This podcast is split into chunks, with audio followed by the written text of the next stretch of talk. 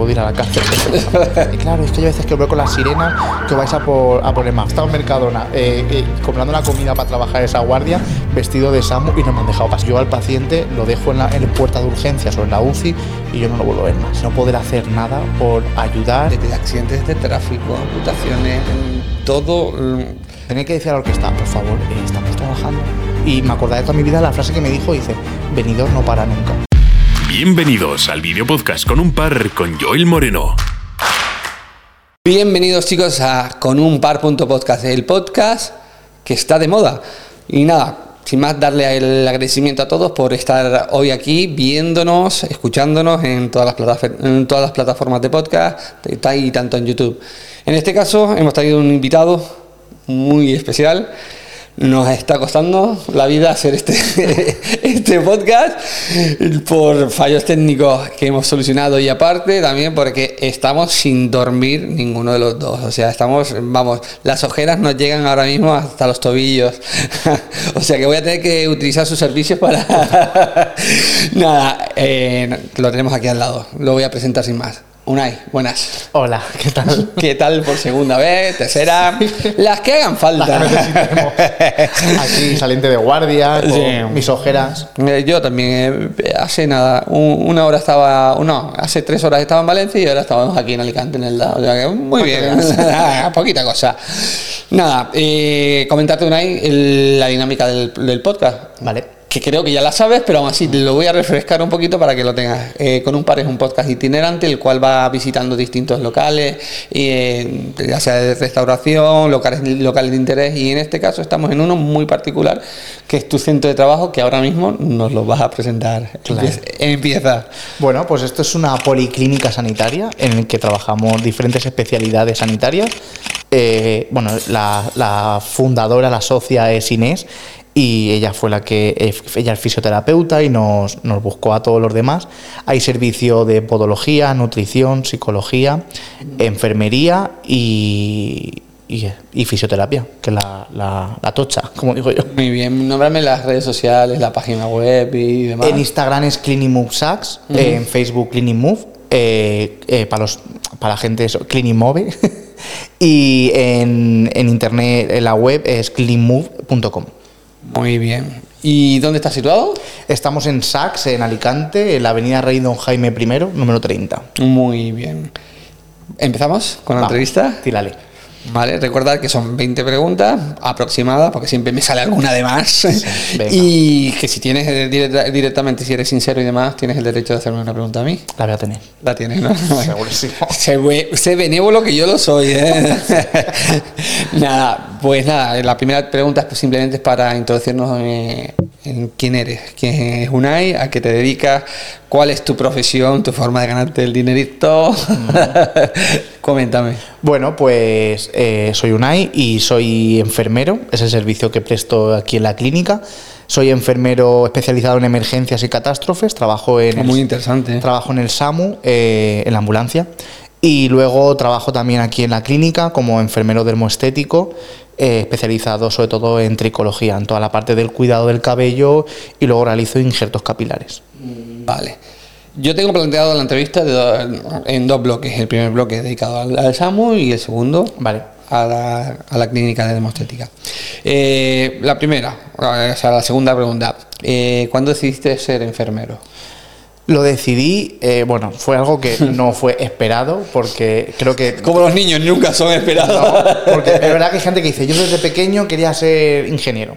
Pues yo no, porque yo soy una persona, eh, eh, va a sorprender, pero es así, me dan fobia las agujas, me dan fobia la sangre. Mala profesión. ¿eh? La sangre, me da, pero me daba fobia, me daba miedo, pero hacia mí. O sea, yo, por ejemplo, inyectar, pinchar a alguien no me da impresión, pero que me pinchen a mí ya no es lo mismo. Y entonces... mm, Mal asunto si eres diabético como yo, ¿eh? o sea que...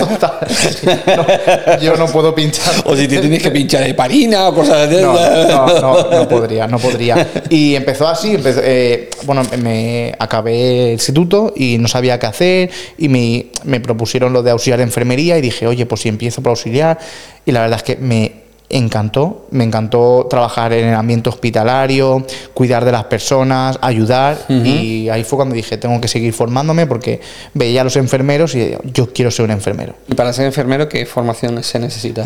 Un- es una carrera universitaria. eh, en mi caso fue de, antes era de tres años, ahora es de cuatro años la carrera. Eh, terminé- y hice la carrera universitaria y luego ya me especialicé en emergencias. En emergencia. Y eh, aparte de, especializarte, en, ¿cómo te especializaste, mejor dicho, eh, para llegar a ser enfermero del SAMU? Bueno, pues actualmente ser enfermero del SAMU, yo mm, pensaba que iba a ser algo imposible en mi vida porque es muy complicado, hay un- una selección de personal eh, bastante difícil eh, el entrar porque tienes que hacer un curso que solo lo hace la Generalitat Valenciana, que es eh, Diploma Transporte Sanitario Medicalizado, Ajá. el de TSM, como le dicen. Entonces me presenté dos veces y, y no tuve suerte. También es verdad que haces un examen eh, para poder entrar y a raíz del examen ya se cuentan los méritos y tal. Entonces justo en, en pandemia sacaron la, la nueva oferta, la, que era mi tercera vez que me presentaba, y dije, esta es la mía. Si, no, si ya no me cogen, aunque es el sueño de mi vida, se acabó. Y es verdad que tuve suerte, que nos presentamos 600 personas para 20 plazas Ajá. y me maté a estudiar y dije, esta es la mía. Y Mañana, tarde y noche ahí hincando codos. ahí estuve, me acuerdo. ¿eh? Y encima me acuerdo que hice el examen y, y- y- y salí del examen y empecé a ver que había fallado, había fallado, había fallado. Y dije, madre mía, ha fallado un montón. Pero, ¿cómo le diría a los demás para que yo entrara? me quedé el 16 de 600, que no está mal. Ostras, el, promedio está muy, muy bien. Y nada, explícanos un día de, en tu trabajo. Un día en SAMU, bueno, Lo digo porque todo el mundo se cree que simplemente estáis en base ya, ojalá. hasta que mm, llega un aviso. Mucha gente se lo piensa y me dicen, qué gusto eh, eh, cobrar por no trabajar. Y yo, ahora te contaré algo que me pasó el otro día. Pero eh, eh, eh, un día en SAMU, bueno, lo primero, yo soy como el podcast, tengo un contrato itinerante.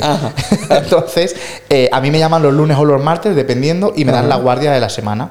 Y me, me puede tocar guardia jueves, viernes, sábado, domingo, que es lo que la gente se suele pedir libre, entonces nos lo dan a los pringaetes. Entonces, mm, me dan la guardia y yo me presento en la base que me haya tocado esa semana.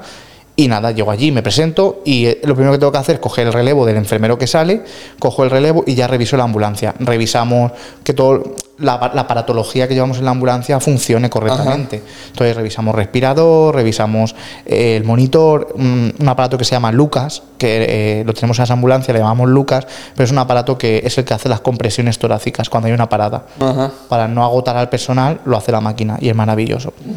Entonces revisamos que tenga batería, que todo esté cargado y luego revisamos las mochilas, que no nos falte material. Porque tú imagínate ir a un accidente de tráfico y llegar y que te falte material. Pues me puedo ir a la cárcel perfectamente. Poquita cosa, ¿no? Nada. Y aparte, pues eso, estás en la base. Y luego ya es, eh, pues eh, revisamos eso por las balas de oxígeno, que todo esté bien y es esperar que venga el aviso. Normalmente mm, todas las bases solemos hacer mm, avisos durante las 24 horas. Hay veces que por suerte, porque digo por suerte porque eso quiere decir que no hay ninguna emergencia, que no hay Ya. ningún paciente mal. Sí, sí. No es por suerte porque yo no trabaje, porque yo al final estoy, estoy trabajando y a mí no me importa salir. Sí. Eh, hay, hay veces que se trabaja más, otras veces se trabaja menos. ¿Y nunca salís de la base dando vueltas, esperando avisos o siempre estás No, es que hay gente que me dice, mucha gente me dice, claro, es que a veces que veo con las sirenas que os vais a, por- a poner más flurry. Y yo, no, no voy a hacer la compra con las en- sirenas. No, la, la verdad es que las colas no me las ahorro así. No, no, que- créeme que no, que he estado en Mercadona eh, eh, comprando la comida para trabajar esa guardia, vestido de Samu y no me han dejado pasar. ¿Y cuál es la parte para ti más gratificante de ser enfermero de SAMU? Pues, a ver, como es, eh, las emergencias me apasionan. O sea, lo que es el, el- la adrenalina me encanta. O sea, yo soy una persona que soy cuando tenemos una, una- algo fuerte, como que me centro mucho en el paciente y veo todos los aspectos que está fallando, que entonces me gusta saber que el paciente eh, va a salir de esta. E incluso intento a veces llegar a hacer seguimiento a posterior, pues preguntar a compañeros de UCI, de los hospitales o compañeros de urgencias, oye, mm, compis, ¿cómo ha ido este paciente que, mira, pues le tuvimos que poner un drenaje torácico, le pusimos tal? Ajá. Y me gusta preguntar que ha ido todo bien y, y quedarme como más, más tranquilo, porque al final nosotros, las emergencias, lo malo que tiene es que yo al paciente lo dejo en la, en la puerta de urgencias o en la UCI y yo no lo vuelvo a ver más.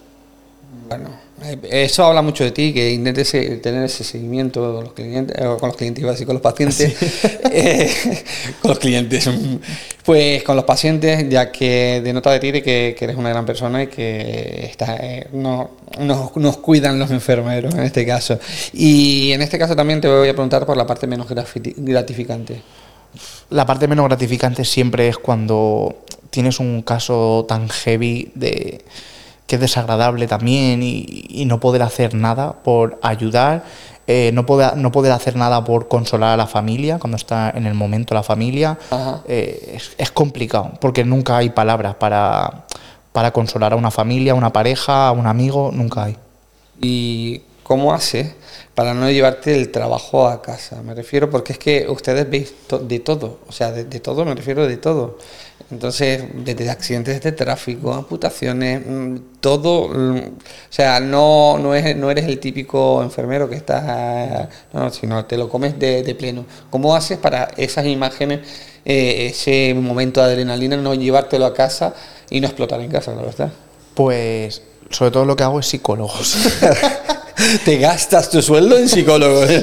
Como digo siempre, clines y psicólogos. Es verdad que eh, me ha costado mucho, ¿eh? O sea, llevo muchos años y me ha costado mucho eh, llegar el, punto de no llevarme las cosas a casa. Cuando llego a casa, intentar no hablar de estos temas. Es verdad que si me ha tocado algo divertido, alguna anécdota chula, pues sí que la cuento a mis amigos o a, mi familia. Digo, ay, mira qué gracioso que me ha pasado. Pero es verdad que intento no hablar de cosas malas, porque es que al final es siempre estar eh, en bucle y, jolín, tienes que desconectar. Yo, intento salir, si salgo a las 9 de la mañana de, de, la, de urgencias, de emergencias, digo, aquí se queda. Me surge una pregunta, es que si os preparan psicológicamente cuando haces el curso del SAMU, la, o sea, la, rama del SAMU, si te hacen algún tipo de, pues, de, de consulta psicológica, de saber gestionar cier- ciertas situaciones, ciertas... Hay muchos cursos de gestión emocional, de... Es verdad que todas las carreras y, y cursos, eh, como el máster de, de emergencias, tienen la parte de psicología. Pero es verdad que yo, a mi opinión, no le das esa importancia cuando estás estudiando hasta que lo vives. Y, y yo es verdad que soy una persona, soy una persona que empatizo mucho con el paciente, me gusta mucho todo el alrededor, la familia, lo- eh, como que empatizo. Y, y yo aprendí mm, a intentar no llevarme las cosas a casa cuando trabajé en oncología y paliativos. Ajá. Fue muy duro y, y claro, me llevaba todo a casa. O sea, estaba todo el día Pero es por lo que decías tú antes, eh, ahora dejas al paciente en la puerta y te puedes llegar a olvidar. Eh, cuando eres enfermero de oncología, lo ves mm, semana tras día semana. tras día, es que llegaban a, a ser hasta familia, porque es que los veíamos todos los días, les ponían las quimios todos los días. eh, Sí, incluso es que ustedes también, en cierta manera, hacíais de, psico, hacéis de psicólogo en que oncología. tengo, tengo momentazos de mi vida de- en oncología de ver pacientes cuando salían, tocaban la campana, era como el mejor día de mi vida. Pero luego también hay cosas malas y, y te toca te toca comértelas y es, es duro. Y ahí fue cuando, bueno, en verdad aprendí cuando empecé a ir a la psicóloga con la pandemia. Creo que ahí todos los sanitarios que hemos vivido una pandemia desde dentro, yo creo que todos tenemos que ir al psicólogo porque nos hemos quedado tocados. Sí, de ver a tanta gente y la Fue- impotencia de... Fue muy duro. Sobre todo las, las primeras semanas que no sabían cómo actuar, qué tratamiento dar, qué... Es que nos cambiaban el protocolo cada dos horas. Cada dos horas era, eh, no, vamos a administrar esto. Y a las dos horas te decían, no, que acaba de salir este nuevo protocolo. Y a las dos horas, no, es que el traje ahora hay que ponérselo, las gafas van primero, luego el gorro, va-". y así era continuamente, todos los días cambiaban. Y trabajábamos todos los días a todas horas. Desde aquí también quería agradeceros a todo el gremio por todo lo que hiciste durante la pandemia. Duro, ¿eh? Muy duro, muy duro.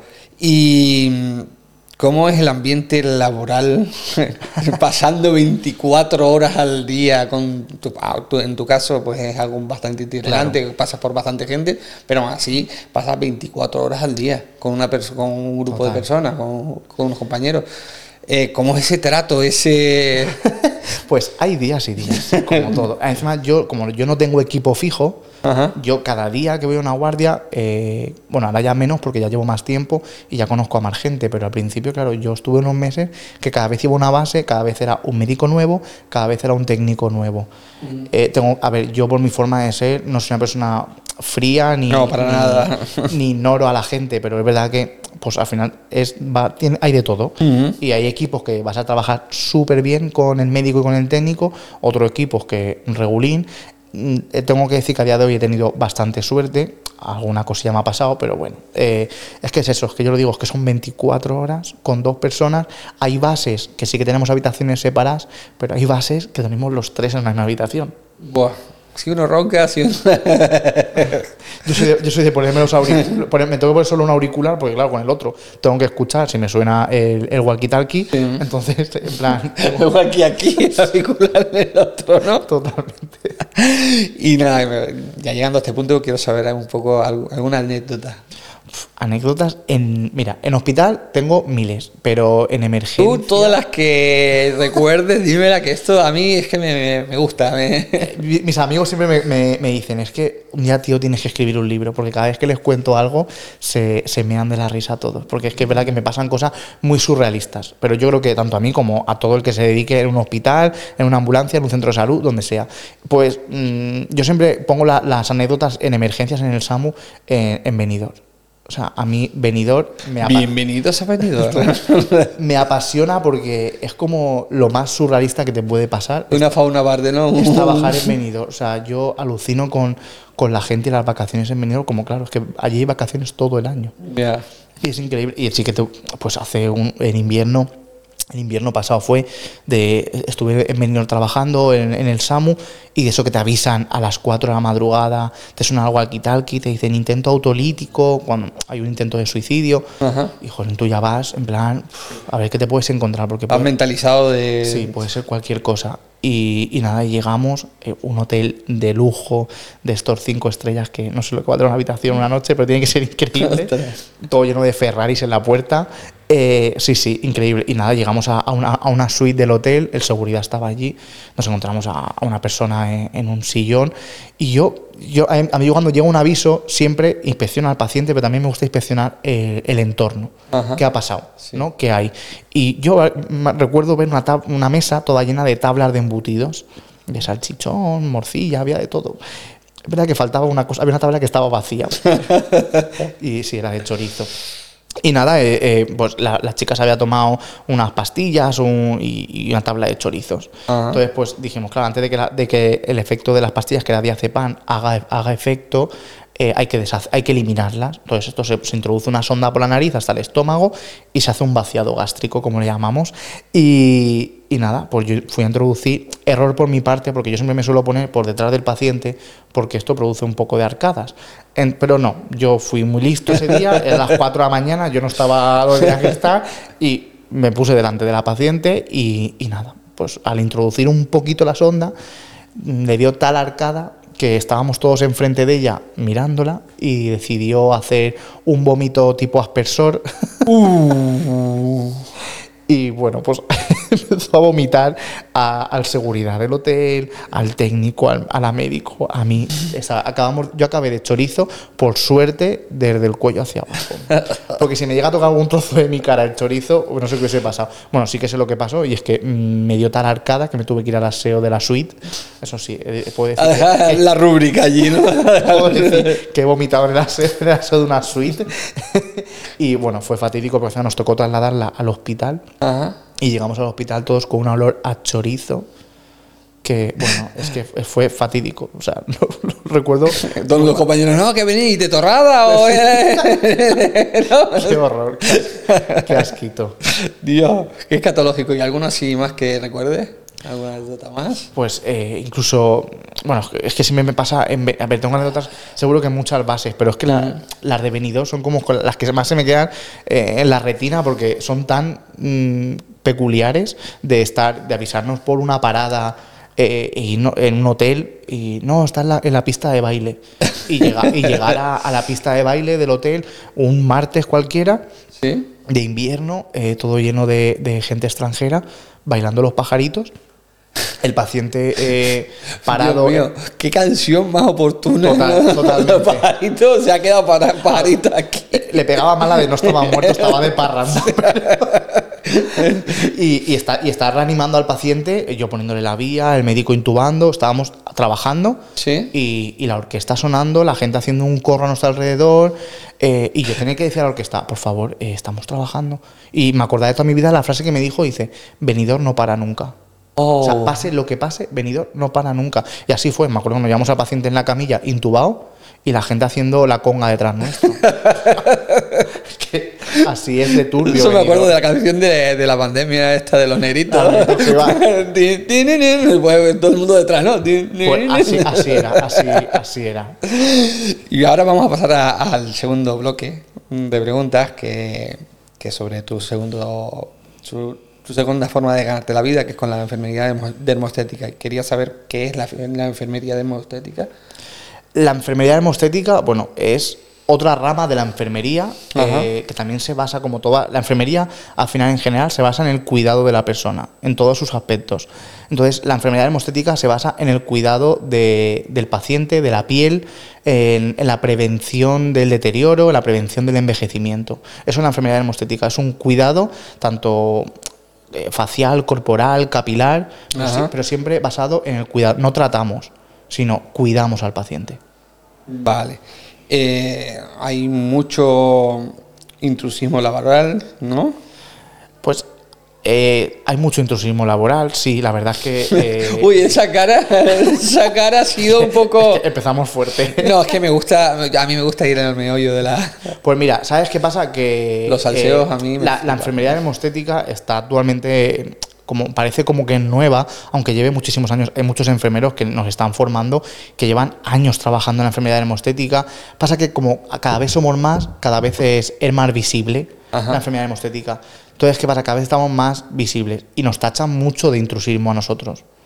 Cuando no lo somos y, y por suerte a día de hoy no hay ningún juez que nos haya tachado de intrusista a un enfermero por hacer enfermedad hemostética. ¿Que hay intrusismo? Sí, o sea, hay, o sea, no intrusismo, sino hay cosas muy mal hechas. De, de hacer tratamientos en domicilios. Eh, ¿Pero por qué exactamente tú crees? ¿Porque hay vacíos legales o porque realmente... no, porque hay vacíos de impuestos que no quieren pagar. Dos legales. Ha- Hay mucho vacío legal en muchos tratamientos. Eh, por ejemplo, eh, justo hace poquito en Instagram he creado ahí un poco de un tratamiento que se llama Yaluron Pen, que En Instagram, ¿cómo te, cómo te pueden seguir? soy enfermero Tricostético, Sí, que eso te- después ya me lo explicarás también. Sí, sí. Y eh, pues ah, lo, lo comenté con la gente, con, con- con los que me siguen, en plan, oye, ¿qué os parece el Yaluron Pen? Porque quiero saber opiniones, porque, o sea, hay mucha gente. Sí. Eh, el Yaluron Pen tiene un vacío legal increíble, por lo que he estado leyendo y tal. Es verdad que la, la FDA, la Federación de, la- de Alimentos y Medicamentos, eh, dice que no se, puede, no, no se debe administrar, pero claro, legalmente se puede hacer, por- o sea, refiero- hay un vacío legal, no está, no está en ningún sitio protocolarizado que no se pueda administrar. Y el ácido hialurónico puede producir eh, consecuencias muy heavy, eh, puede hacer un daño tisular, una necrosis, incluso puede llegar a ceguera. Entonces, eso tiene que administrarlo un personal cualificado, quiere decir personal sanitario, Ajá. ya sea un enfermero, un médico o un odontólogo. Y estoy viendo que hay muchos centros o, o gente en casa eh, que se administra Yaluron Pen, que es como un boli, como si fuese insulina. Sí. Te lo venden sin aguja, pero al final eh, lo que el ácido hialurónico entra en el labio o en el pómulo, donde lo pongan, porque he visto vídeos catastróficos, que entra el ácido hialurónico como a presión. Claro, ¿qué pasa? Que esa gente que la administra no sabe dónde está la arteria, no sabe en qué plano de la piel lo está, lo está administrando. Y claro, luego vienen las consecuencias, porque encima es muy económico, porque lo, lo hacen en casa y... Pero es fácil de conseguir. Eh, te, te lo recetan en cualquier. No, no, no, lo- no. no hace falta receta, no. no, porque es que lo hace, eh, por, lo que, por lo que he estado investigando y eso, Sí. cual- cualquier comercial de, de estética, a las esteticien o, o gente que se dedica a este mundillo. Me parece súper peligroso y estoy súper en contra y estoy ahí empe- empezando un poco la guerra con eso. ¿Y cómo está le- le- legislado lo- la enfermería estética? Pues mira, eh, legislado está sobre todo lo Lo que... digo por esto mismo, porque Sí. ustedes tenéis que. Legislado sobre todo lo que está es el producto sanitario. Quiere decir, el ácido hialurónico o, o los productos que administramos para una, Sí. meso- una mesoterapia eh, son productos sanitarios. Y, y hay una ley que dice que enfermería puede eh, prescribir y administrar productos sanitarios sin finalidad médica. Quiere decir que yo no, necesito una prescripción médica para administrar ese producto, porque es un producto sanitario. Igual que yo en un hospital o, en el SAMU o en cualquier sitio hago una cura de un paciente, tengo un, paciente con una úlcera y yo le pongo un parche de plata. Eso es un producto sanitario. Yo pongo una vía y la vía es un producto sanitario. Yo no tengo a nadie que me diga, te voy a prescribir una vía del número 20 para, mi- para poner. No, o sea, yo decido, yo administro y yo pongo. Entonces, el ácido hialurónico actualmente y legalmente es un producto sanitario que se, que se puede adquirir eh, tanto en enfermería como odontología como medicina. Y hace poquito eh, el Parlamento Europeo nos dio la razón y sí que nombró eh, los productos sanitarios que en enfermería podía prescribir y administrar. ¿Y qué impedimentos tienes en la actualidad para dedicarte a ello? Mira, el mayor impedimento que tenemos en enfermería ahora mismo es eh, el conflicto de intereses económicos que hay. Y, Explícate. y- y lo digo así porque es que Explícate, es la explícate. realidad. O sea, yo por suerte, yo trabajo, trabajo con, con médicos, Sí. eh, trabajo con dermatología y con médico estético, que son parte de mi equipo y para mí mm, es lo mejor que puedo hacer porque mm, los, he, los he formado yo y para mí y ellos también se han formado conmigo, yo- ellos me han formado a mí en muchos aspectos, hemos hecho un equipo multidisciplinar increíble, nos apoyamos un montón, ellos me apoyan, apoyan la enfermería dermoestética, Sí. que para mí es, o sea, yo cuando los fiché, mi primera pregunta siempre es, ¿qué opinas de la enfermería dermoestética? Porque si no, no, no vas a formar parte de mi equipo. O sea, yo no, no quiero tener conmigo un hater, claro. Lógicamente. Entonces, yo lo que creo eh, que muchos médicos, o sea, sobre todo verdad que los médicos eh, estéticos que salen actualmente eh, ya, se, ya están cambiando un poco la mentalidad, pero es verdad que ellos estaban acostumbrados a que solo inyectaban medicina estética. Pero es que yo, nos, nos tachan de intrusismo, pero es que yo no hago medicina estética. Yo hago enfermería dermostética. Yo no trato. Yo cuido al paciente. Yo cuido su piel, eh, prevengo envejecimiento. Entonces es lo que, lo, que no se, lo que no se entiende y es por lo que tenemos ahí, tenemos muchos haters. O sea, yo he leído artículos, eh, han ido a la prensa, en programas de televisión, nos han puesto finos. Haces también que incluso habéis tenido clientes espías por ahí. Sí, bueno, yo he llegado, he, he tenido, o sea, eso me parece muy o fuerte. sea, a mí me han llegado a tachar de intrusismo hasta una chica que hace uñas.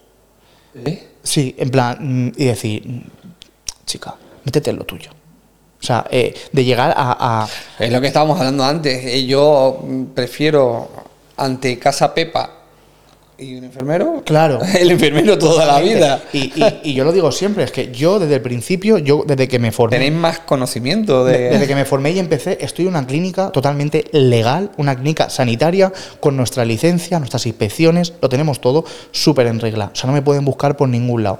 Y tenéis que escuchar comentarios, he escuchado comentarios muy feos eh, hacia mis amigos, hacia mi familia, hasta de tener que preguntarme y decir, oye, Unai, lo que estás haciendo es legal. Es que mira lo que dice cierta persona.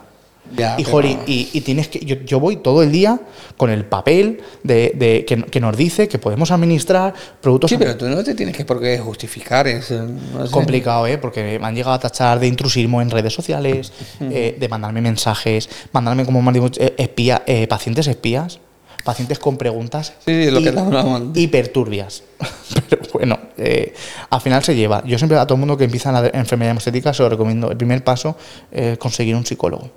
Eh, eh, hablaste antes con el tema de tus redes sociales y quería saber eh, qué es eso de la tricología. La tricología. Ostras, que es una palabrita que. Total. cuesta, cuesta. Pues la tricología es eh, todo el cuidado, el, el cuidado que, que engloba el cabello. ¿Vale? Entonces, eh, desde el tratamientos capilares, las alopecias, eh, incluso el injerto capilar, entra parte de, de la tricología. Es una rama de la dermatología. El dermatólogo eh, Sí. sí. que puede ser, es un tricólogo, pues, si se especializa en capilar, son tricólogos oficiales. Yo trabajo con dermatólogo y, y la verdad es que es súper bien porque me da mucha. Se, se confía mucho en mí, ha visto lo que me forma en tricología. Entonces eh, traba- trabajamos en un, en un equipo muy bueno. Vale. Ahora me viene la siguiente pregunta porque eh, eh, está aumentando el número de, de casos de alopecia y demás, y quisiera que nos dieras una pincelada de por qué puede ser eh, el desencadenante de eso. Por, eh, por causas genéticas, por causas de hábitos alimenticios, porque exactamente. Mira, eh, la, la alopecia más común en el hombre es la calvicie común o la alopecia androgénica, que esa mm, la- está, está de muchos años y está heredada por tu familia, por, padres, abuelos, madres. Eh, pero es verdad que actualmente lo que más tenemos es lo que se llama el fluvio telógeno. Eh, es como lo que antiguamente se llamaba como la caída estacional, se me caía el pelo en otoño, en primavera. Actualmente los hábitos y lo- los, los modos de vida están cambiando y cada vez, mm, no sé tú, pero cada vez yo, por ejemplo, tengo más estrés. Entonces, No, todos tenemos este- vamos a todos lados acelerados. Tenemos unos ritmos de vida mm, complicadísimos. No, y te- por eso te- eso se junta también a los, a los hábitos, a los malos hábitos alimenticios. Total. Entonces creo que. Y, y hay mucha alopecia, por eso mucha, me viene muchísima gente que se me cae el pelo, se me cae el pelo y, y es, es mucho, mucho factor estrés. Luego es verdad que también el factor, eh, hemos pasado por una pandemia y, y y hay muchos estudios actuales que, que asocian mucho la alopecia con el COVID. ¿Sí? Sí, muchísimo. Hay, eh, yo, ¿Pero por qué? ¿Por, por el estrés? ¿Por el, El- tratamiento que se le dio para el, COVID produce una bajada de defensas tan Sí. grande que, que se tira mucho a- al pelo y cae mucho, y, se- y a los tres meses de haber pasado el COVID hay una caída de pelo importante. Ahora vamos a hablar de bulos. Es que esto ya no está en la entrevista porque esto me va, me va surgiendo a mí aquí. Eh, ahí en Canarias, exactamente decían que con la cáscara de plátano, si te pasabas la, la plata blandita, eh, crecía más el pelo. ¿Eso es bulo o eso Wow, es.? No lo he escuchado. no lo- no- tengo que decir que no lo he escuchado y no, no lo he leído, o sea, no, no sé por qué puede ser, pero no me lo creo. ¿Tú te lo crees? No, para nada. Hay No. que desmentirlo, ¿no? Eso es como la gente que me viene y se hace cosas que eh, me echo una mascarilla con huevo, con no sé qué, con no sé cuánto, me he puesto aguacate, aceite, no sé qué, y yo le miro el pelo y digo, madre del señor, lo que te has hecho en la cabeza". Te vienen ya con, vamos, con, con una olor. Lo, lo único que falta es que venga Chicote y le ponga Un poco de sal. Sí, ¿no? Y cuál es, respecto a, a tu profesión, quiero saber cuál es el tratamiento más demandado. Pues actualmente es verdad que como yo estoy muy especializado en capilar, eh, lo que más, creo que el 70% o el 60% de mis consultas son todas capilares. Pero es verdad que eh, me formé mucho en tratamiento de ácido hialurónico con labios, Sí. porque me encanta, y te puedo decir que el 40% de mis consultas o el 30% son, suelen ser labios. Hago mucha mesoterapia corporal, sobre todo ahora que antes del verano, eh, pues la gente se anima mucho a hacer mesoterapia corporal para ayudar a, a perder peso. No es milagroso, ayuda, Sí, ayuda, pero- no es milagroso porque si tú te pinchas aquí y conforme te sales de aquí te vas a, a comerte una hamburguesa de 3 kilos, pues lógicamente. lo siento, pero no va a hacer efecto. Y tú pones, cuando haces ese tipo de tratamiento de labios y demás, ¿tú pones algún tipo de, de límite? Sí, tengo Te lo límites. digo porque es que he visto cada estropicio y cada jamón. Tengo, tengo límites muchos y me ha generado muchos problemas, ¿eh? mis límites. Porque yo, por ejemplo, el vial de ácido hialurónico suelen ser de un mililitro y, y yo soy una persona que soy incapaz de poner un mililitro de un- en un labio. O sea, me cuesta un montón porque no es mi tipo de labio. Me gusta trabajar mucho con la naturalidad, con la armonía facial y, hacer, y si hago un tratamiento que a esa persona, quien se haga el labio, que no salga de aquí con unas morcillas y que la gente le pregunte, ¿dónde te has hecho eso? Pero no es la pregunta de, ¿dónde te has hecho eso que quiero ir? No, es la pregunta es retórica, quiere decir, ¿dónde te has hecho eso? Porque no pienso ir a ese sitio. Entonces trabajo mucho que la gente, yo siempre digo, la frase es que tú sepas que te lo has pinchado, pero que la gente no te pueda decir, madre mía, menudos labios. Y es que hay gente que se pasa, la verdad, se pone unos picos de pato ahí. Pico de pato, sí. Dios mío. Es que ca- cada vez está más en auge la estética y sobre todo el tratamiento de labios es increíble. ¿Y qué, Y es qué que ti- engancha, ¿eh? ¿Qué tipo de estudio haces antes de hacer un...? Hago un estudio de armonía facial. Lo primero que hago una valoración, una anamnesis al paciente. Siempre pregunto tratamientos estéticos previos, antecedentes, alergias, medicación que tomen, eh, porque ahí hago un cribado. Yo hay gente que no, no me la juego. Y gente, por ejemplo, eh, alérgica al veneno de avispa, no sé, nunca le inyectaría ácido hialurónico. Porque el antídoto de ácido hialurónico es la hialuronidasa y lleva veneno de avispa. Ah, Entonces, si tienes una complicación y tienes que trabajar con la hialuronidasa, Ahí tienes un problema. Sí. Luego, pues, gente que toma Sintrom eh, para hacer la sangre más líquida, tampoco, tampoco, tampoco hago tratamientos. Eh, o, o gente que, por ejemplo, tiene problemas de trastornos mm, de, pues, que se, se ven mal continuamente. Hagas lo que hagas, siempre se va a ver mal. Y eso es complicadísimo de tratar. Entonces, Hay eso- gente con, con adicción a, a a ese estética, muchísimo. Y por eso tengo la suerte de tener en la clínica un psicólogo. Porque mm, lo que más me gusta de, de la enfermería es que ¿Te has encontrado con muchos casos así? sí, cuando yo algo ya no puedo hacer, derivo. Y hay gente que tengo que derivar porque eh, gente que se engancha y es continuamente, eh, ¿hoy qué me harías? No, es que no te haría nada. Venga, anda, pinchame un poco. No, no, no, no. Es como hacerse un tatuaje, ¿no? Hoy, Sí. hoy me voy a tatuar esto. Pero, pero a- porque, porque nunca se ven bien, nunca. Y, y es complicado porque entonces es, es un trastorno de la imagen corporal. Y un trastorno de la imagen corporal tiene que ser tra- tratado por psicólogos. Hasta por cirujanos estéticos son, ya te digo, barbaridades lo que yo, porque yo trabajo en la noche y lo que veo en la noche digo, pero mm, ¿quién te ha puesto eso? Ya, ¿Quién mucha- eres tú? Y, y además gente que conozco de años y que digo, pero si tú no eres ni la persona que yo conocí hace No, no, 10 es que se años. hay gente que se transforma. Pero porque se ve. Y ahora, por ejemplo, eh, te viene mucho, mucha gente joven, muy joven, con los filtros de Instagram. Eso es. eh, mira, es que me he hecho una foto con este filtro y quiero tener esta cara. Esta cara.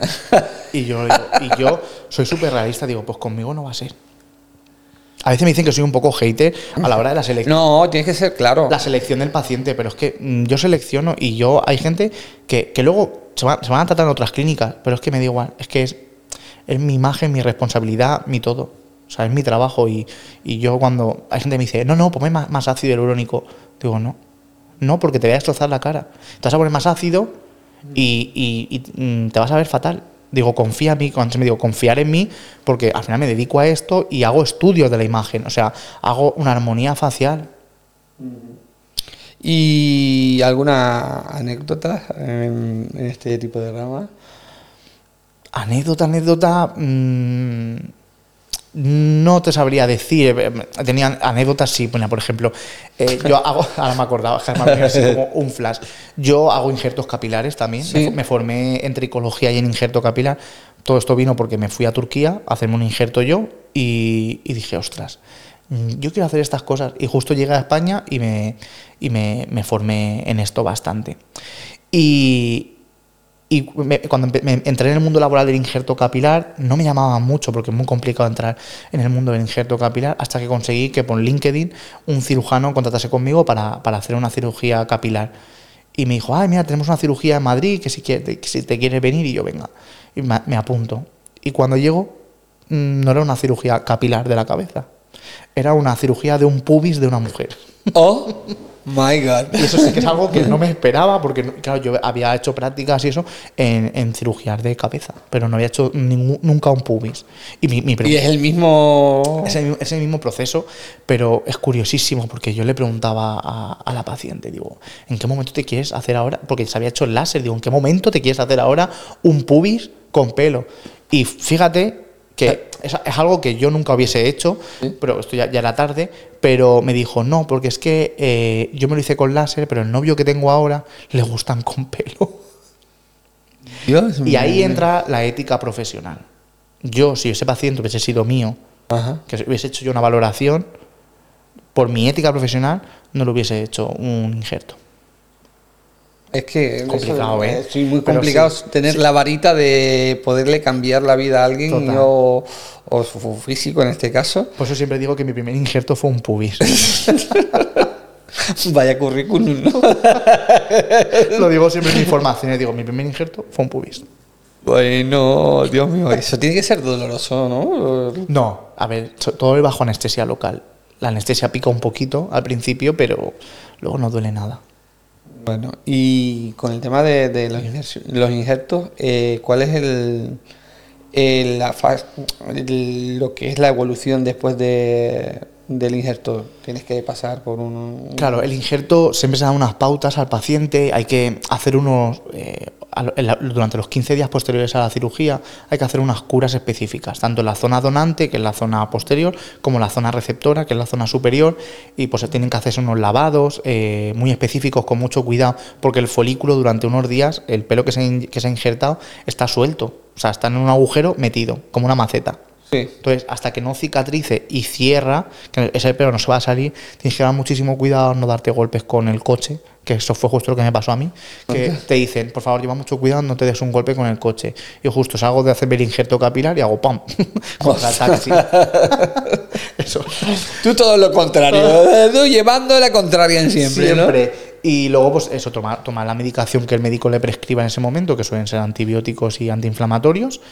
Y es verdad que tienes que explicar muy mucho al paciente que al mes del injerto se va a ver un poquito de pelo, pero todo ese pelo se va a caer. Que se llama la fase de shock loss. Es una fase de pérdida del pelo, te quedas súper calvo y te crees que el injerto no ha cuajado, que no ha ido bien. Y todo el mundo te escribe, oye, mira, es que me he quedado sin pelo. Y yo ya lo pone las pautas, es el efecto shock loss, no te preocupes porque el tratamiento, el, el proceso definitivo de un injerto capilar es a los 12 meses. O sea, hasta los 12 meses no se puede valorar si un injerto capilar ha ido bien o no. ¿Y ¿Tienes que estar 12 meses sin cortarte el pelo? No, te lo puedes cortar cuando ya te empieza a crecer un poquito, te puedes hacer tu- tus apaños, pero al principio, claro, no puedes llevar gorra, no puedes sudar, no puedes eh, pues, hacer ejercicios intensos. ¿Y cómo haces eso? Pues yo siempre digo que teniendo una vida relajada, quien pueda. Vale. Pues nada, una, com- coméntame eh, los bulos o, la- o las. mm, Yo qué sé, lo que la gente va diciendo por ahí sobre el injerto capilar y no es cierto. Ah, Porque hay mucho leyenda urbana. Mucho, mucha, mucha leyenda Entonces urbana. quiero que lo, lo- aquí lo, directamente lo, lo aclares para que la gente que está pensando en hacer un, hacerse un injerto no, no vaya ya con la idea preconcebida de cosas que no son. Ya, mira, hay mucho bulo y se piensa que la gente se piensa que todo el mundo, por ejemplo, es candidato a injerto capilar. No. O sea, hay que hacer siempre una valoración previa a un injerto capilar al paciente, ver que se haya tratado pues, anteriormente en, clínica, eh, luego ver que tenga una buena zona donante, porque toda la zona posterior del, del pelo es la que se va a extraer, no toda, la que se va a extraer para implantar, eh, ver qué tipo de alopecia tiene, porque claro, una alopecia androgénica, Sí. eh, podemos, eh, que es una alopecia genética, podemos trasplantar, pero por ejemplo una alopecia por un lupus, por una, una alopecia areata autoinmune, no se puede trasplantar. Ajá. Entonces todo el mundo no es candidato a injerto. Luego la gente se piensa que me hago un injerto y me dejo de cuidar el pelo, porque ya me he hecho un injerto y, y ya está. Hay mucha probabilidad de pérdida de, de ese pelo delante. Sí, eh, sobre todo en la zona de la coronilla. La zona de la coronilla eh, se puede llegar a sobrevivir un 60% de, la- de los, de los folículos implantados. O sea, un 40% podemos llegar a perderlo, que es mucho, ¿eh? Hostia. Sí, entonces lo que tienes que hacer siempre después de un injerto es contratar con el profesional que te has hecho el injerto o en otra clínica donde tú quieras y es tratarte.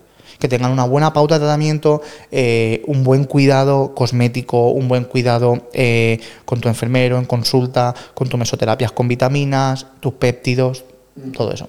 Muy bien. Hemos llegado casi al final de la entrevista. qué. ¿Se, se te ha hecho largo? el- No, que va, para nada. Tengo la última, ¿vale? Vale. La última es muy, muy genérica, se la suele hacer todo el mundo y que es lo que es para que la- toda aquella gente que se quiera dedicar al mundo de la enfermería y a la forma- a- al mundo de la enfermería estética, ¿qué es lo, el consejo que le darías? ¿Qué dar- eh, bueno, el consejo que daría primero eh, a todos los enfermeros que se quieren dedicar a la dermoestética es que, que haya unión en la enfermería. Porque nos cuesta muchísimo. Somos una profesión muy mayoritaria, pero nos cuesta mucho unirnos. O sea, somos una profesión que no ¿Y se. por qué crees que no nos unís? No sé, o sea, creo que nos, ha- nos han a veces como educado en, en la competencia, ¿sabes? En, en- en competir entre nosotros. Y en vez de unirnos, es como que a veces nos tiramos. "Uf, A mí me han pegado cada clavazo en la espalda. que, no, que- que no te esperabas de compañeros. Sí. Que dices, ¿en serio me está pasando esto? Cuando lo he dado todo.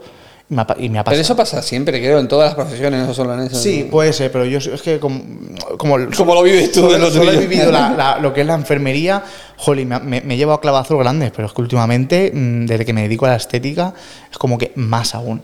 Y, y yo mm, siempre les pido, primero, únete, únete a que nos unamos todos, que seamos equipo, ir con la verdad por delante es lo más importante, siempre lo digo. Si vas a hacer algo, coméntalo, háblalo, eh, ayuda. A mí, por ejemplo, me encanta ayudar a, ayudo a muchísimos enfermeros que están iniciándose, vienen, vienen conmigo a clínica, pasan consulta conmigo un día entero, eh, les explico todos los aspectos legales, eh, le- les, digo siempre buscaros un buen abogado. eh, un buen asesor fiscal, que lo lleven todo súper bien cerrado, porque estamos muy mirados. Entonces, que lo tengan todo súper bien cerrado y, y les digo siempre a todos, esto suena un poco, pero lo digo, psicólogo. O sea, lo primero que- es que parece eso, pero eh, yo lo pasé muy mal al principio. Al cuando abrí, llevo- yo, yo llevo aquí ya en la clínica casi tres años y los principios fueron muy duros porque que fui de los primeros enfermeros de toda la zona que empezó a, a abrir una clínica en la que se dedicaba a dermoestética y fue duro, ¿eh? porque me machacaron mucho. Y luego estoy muy agradecido porque tengo muchísima cartera de, de clientes y, y, el boca a boca hace mucho. y tengo un equipo en la clínica que vale oro. O sea, yo si no fuese por ellos, tanto por Inés, que es la, la jefa jefaza, como su pareja Rafa, como podólogo, nutricionista, psico, eh, los fisios que están, o sea, ellos me apoyan un montón, porque cuando me llega algo malo, comentarios, denuncias, todo, es como ellos son los que, mm, todos mis amigos, mi familia, entonces, yo me digo que se, que se, se protejan mucho, que explique muy bien a su familia a qué se van a dedicar, a sus amigos, que lo expliquen muy bien y que les apoyen un montón. Y luego que lo disfruten, que disfruten, que sean súper responsables, que hagan todo lo que tengan que hacer, pero que lo hagan siempre legal, que sean súper responsables, que no digan, ah, vamos a hacer labios a, a, a- a una peluquería. Por favor, o sea, ni pinchar cabezas en una peluquería, ni, ni ir a otras tiendas, que eso lo he visto, y no en enfermeros, eh, lo he visto en muchos. Bueno, ha pasado que, que han- que se han ido a... eh, Negligencia, eso es una negligencia. Son negligencias médicas, pero totalmente, y después vienen los lloros, los llantos y... Y yo lo digo que estamos muy mirados y que lo hagan todo súper súper bien legal, que se formen muchísimo, porque hay que formarse muchísimo. Con un cursito de cuatro horas no te puedes poner a hacer tratamientos estéticos. Mm, No, o sea, hay que, que formarse mucho. Es verdad que es una inversión muy importante al principio, muy importante, pero que, que poco a poco irán creciendo y cada vez estamos, cada vez somos más y cada vez intento, intentamos que haya más unión, aunque cueste. Eh, has intentado, te digo porque me surge esta última pregunta, aunque era la anterior, pero has tenido que, que arreglar algún estropicio hecho por algún pseudo enfermero. Pues, eh, mira, es verdad que por suerte no muchos, pero sí que he tenido un par de decir, ostras, ¿dónde te han hecho esto, tío? Es que, mm, mira, me ha pasado, eh, pues, sobre todo, eh, antigu- antiguamente en España se ponían los biopolímeros, que son las, las que se llamaban silicona, en Sí. los labios. Entonces, eh, es muy característico de un labio. Y venirme gente y decirme, oye, mira, es que yo me puse labios, pero me lo quiero arreglar porque se me ha quedado ahí una bola. Y yo mirarlo y decir, eso no es ácido. Y te dice, ¿hace cuánto te pinchaste? Hace cinco años. No, ningún ácido hialurónico dura cinco años. Ninguno. Su, su máxima duración suele ser entre 12 y 14 meses, pero 5 años es imposible. Entonces, por eso te tengo una, en la clínica tengo ecógrafo, hacer una ecografía y decir, no, cariño, tú no llevas ¿dónde te has pinchado? Y te dicen, no, es que fui a una trastienda, en una tienda de no sé dónde. Pero vamos a ¿en mío. qué momento eh, tú te vas a hacer un tratamiento eh, de ese tipo a una trastienda? Por ahorrarte mm, 50 euros. No, Y, y tampoco, porque tienes que buscarte una persona que, que, te- que sea titulada. Que, ¿me Totalmente. Yo siempre digo que, mm, lo digo a todos mis pacientes, que primero tienen que tener garantía de todos los productos que les administren. Yo todos mis pacientes se van con sus garantías, con sus pegatinas, su pasaporte de, como los pasaportes de vacunación del COVID, Sí, ¿no? sí, sí. Pues se van con sus pasaportes, con su diagnóstico de enfermería, su, su pegatina de su garantía de su producto. Todos mis pacientes, porque si van a otras clínicas, que sepa, quién, si van a otro enfermero, que sepan ese, ese enfermero que yo le he administrado esto. Sí, sí. Eh, es muy importante que firmen consentimientos. Bueno, esto es muy importante lo que me estás diciendo porque para la gente que está pensando, eh, pues eso, hacer cualquier tipo de tratamiento que lo tenga patente a la hora de Claro, yo mis pacientes se llevan su consentimiento que, en el que aparece Ajá. mi nombre y apellidos y mi número de colegiado.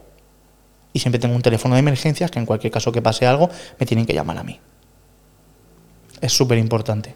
Sí, la, la atención al, al paciente es, Es esto, primordial. que, eh, sí, de- yo termino, termino la clínica a las 8 de la tarde, pero yo estoy 24 horas pendiente de mis pacientes, de cómo van, cómo tal. Ajá. Y eso es el cuidado de enfermería. Pues nada, Unai, hemos llegado ya al final Muy bien. de la entrevista. Primero quiero que recuerdes tus redes sociales, ¿Vale? ¿vale? Para que la gente te pueda seguir y pueda hacerte preguntas, porque me imagino que serás igual de accesible que eres ahora. Sí, la verdad es que, mm, a ver, me cuesta mucho, eh, con- eh, o sea, contesto siempre a todo el mundo, pero es verdad que ca- cada vez voy creciendo un poco más y cada vez tengo más volumen de mensajes eh, eh, en Instagram, por suerte, lo digo siempre, y, pero eso me pueden encontrar en Instagram, que es lo que más manejo, que es enfermero tricoestético, tanto en Instagram como en Facebook, tengo lo- el, el mismo nombre. Eh, y en la web, estoy en la web de, de la clínica, que es como he dicho, Repítela para que- clinicmove.com. Vale, Ahí estoy. ¿Y el Instagram de la clínica? Es Sax. Muy, muy bien. Eh, ya sabes, la dinámica. Sí. Sabes que te has ganado Mi pregunta. el derecho, el deber y la obligación de hacerme una pregunta. Vale. O sea que todo ver. tuyo, soy todo tuyo. No, me haya- no- no es que me la haya preparado mucho, pero dije, esto me parece curioso a ver si, la- si me la responderás, obviamente. pero- Lógicamente. Eh, ¿Cuál sería la profesión que nunca jamás entrevistarías en el podcast? que no, no- no le pondría tabúes a, No, ni- ninguna. ni- a ninguna. ¿Por qué? Porque eh, son profesiones de interés para, no serán para mí, pero para muchas otras personas puede serlo. Vale. ¿Me entiendes? No, no, no le pongo freno ni, ni, ni le pongo un techo a las entrevistas en este caso. Es más, vendrán dentro de poco eh, gente que, que la verdad tiene un formas de, de, de- de ganarse la vida un poco peculiares. Gente famosa que también vendrá al, po- al podcast que tiene profesiones que dices tú, ole, ole. No quiero adelantar mucho más, pero pues son profesiones que son fuera de, de lo normal y de lo común y que la, la verdad es que, que esta temporada, y os recomiendo que sigáis el podcast, pues eh, he logrado tener, he logrado ya, ya pactar. Y ya te digo, no, no le pongo frenos a nadie. No discrimina. No, bien, para bien, nada, para nada. Al, al contrario, entre más raro, Mejor. Eso es verdad. Pues nada, Unai, muchas gracias por estar aquí, por la, esta pregunta tan interesante, intensa, porque la gente se cree que yo pongo techos a, a las entrevistas y para nada. Aquí es todo súper natural, intento que sea lo más fluido po- posible. Y nada, en este caso también voy a dejar que hagas la despedida del programa tú. Como todos los invitados en, este, en esta temporada, porque te lo mereces tener este, este momentito eh, particular, solo tú de gloria. Pero antes voy a seguir recordándole a todo el mundo de que nos sigan en Instagram con un par.podcast, en TikTok con un par.podcast, en YouTube con un par. Así que darle al botón de la campanita, seguir y comentar todos los vídeos para ver qué, qué van opinando de estas entrevistas, de estos invitados tan interesantes que estamos trayendo. Y ser activos también en redes sociales para eh, próximamente pues, iré colgando encuestas y demás. Pues nada, Unai, te toca. Me toca. Te toca bueno, nada, Joel, muchísimas gracias. No, a por, ti, a ti, Por a la ti. invitación, me parece, me parece una aventura total. Sobre todo por sabes. todo lo que hemos montado. Ya, ya sabes que soy un friki de los podcasts que me encanta y bueno, verme aquí es un poco raro. Nada, eh, muchísimas gracias a todos por escuchar el, el podcast y nada, os invito a que apoyéis la enfermería dermoestética y muchas gracias por escucharnos. Pues nada, chicos, sin más, chao.